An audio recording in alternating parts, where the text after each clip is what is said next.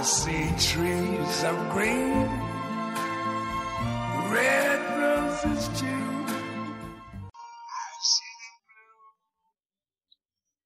大家好，这里是陈说新财富。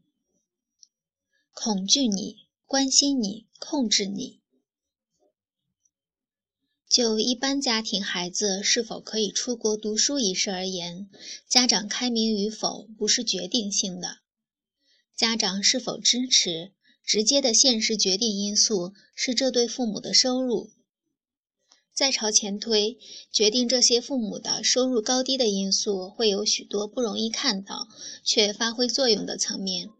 比如父母本身的上一代抚养、继承与分配，会影响眼下的子代出国与否的选择；比如说父母接受教育程度的影响；比如遇到国家派出留学生政策的变化、改革开放特殊机会等。这些都可以认为既影响了父母的收入，又影响了子代的选择机会。我所工作的岗位上，很容易看到那些富有的二代或三代继承人。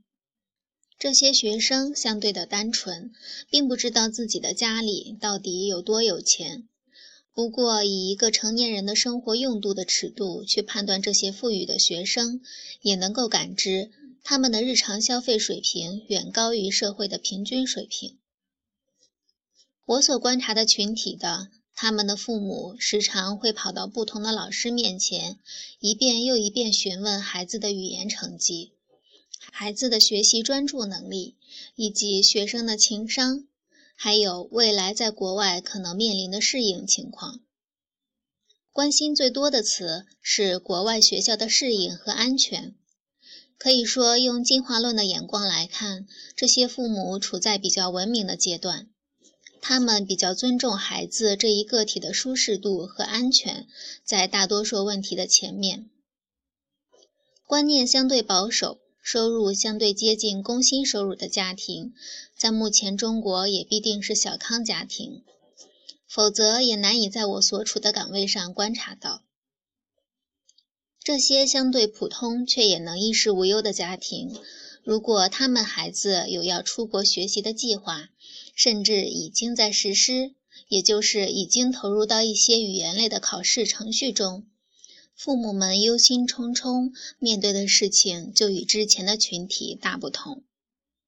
普通家庭中间的父母也有不少受到良好教育，日常也很开明。而且并不会直接的阻碍学生参与争取出国留学的这些机会，但把大量的关于担忧孩子出国一事的具体担忧罗列对比起来，能够更清楚地了解到，父母如果真的觉得孩子即将踏上出国道路，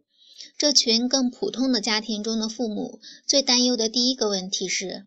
孩子出国之后万一不回来了，我们怎么办？注意，这个我们是指父母二人，或者还有祖父母的家庭成员。这个所折射出来的，也许父母本身都意识不到的潜意识语言是：我们的养老怎么办？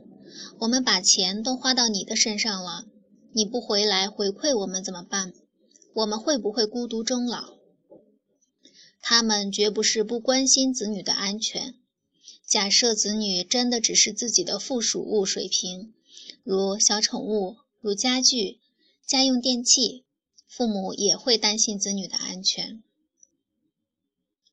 父母尽量的表现出不愿意让子女出国的时候，倾向于关注恐怖的因素，说外国那里不安全，食品不安全，空气不安全，有一些奇怪的人会全身绑炸弹上街。与更富裕的父母群体比较，收入颇为丰厚的富裕家庭，父母更倾向于，既然出去了，尽量的留下来找工作，移民更好。我们俩去孩子那边旅游，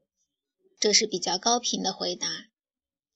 至于后一群体的父母，能够呈现出来的，更多的是困难有很多，哪些是小的困难，我们愿意支持。哪些是大的困难，老天都搞不定。我曾很长一段时间都认为，以后中国的学生出国交流会越来越容易实现，因为接受教育的家庭总是越来越多的。毕竟每一代人接受更文明、更多元的教育机会都只会越来越大。现在我并没有这么乐观了，概率也只能代表概率。就出国一项选择来讲，只要未来国家养老制度不能恩泽大众，个人没有信心给自己养老。就会伸出双手，减少下一代的自由度。晚一些的是从相亲选配偶，从婆媳大战开始；早了的是从选初恋到哪里上大学、选专业、选工作入手。可以得到一个简单粗暴的判断是：父母收入水平比较高的家庭更能够接受，更能够热情地去推动孩子进行出国的学习活动。以方便两代人提高生活品质。更大众、更接近平均水平的家庭里，父母可以接受，但不情愿推动孩子进行远距离的活动，以方便保持两代人的生活质量不被拉低。其中有收入水平差不多的，但担忧选择不同的父母。他们之间的差异，还跟言语中提及的在这个社会得到的安全感高低相关。除去恩情大义，如果把孩子看作是父母之外的外人，收入看作一种生存实力，可以这么说：生存实力强一些的人，更容易接受别人通过接受挑战变得好一些。生存实力平庸一些的人，更容易接受别人少挑战一些，哪怕平庸一些，也不要波及自己的各项保障。文中所提及的孩子，默认为年龄在十八岁以下。文章来自微信布衣春秋，感谢倾听，下次再会。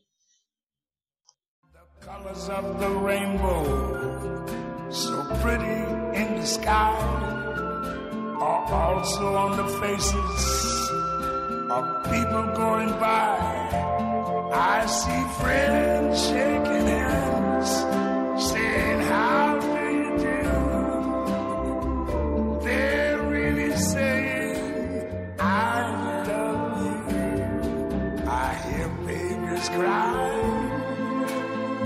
I watch them grow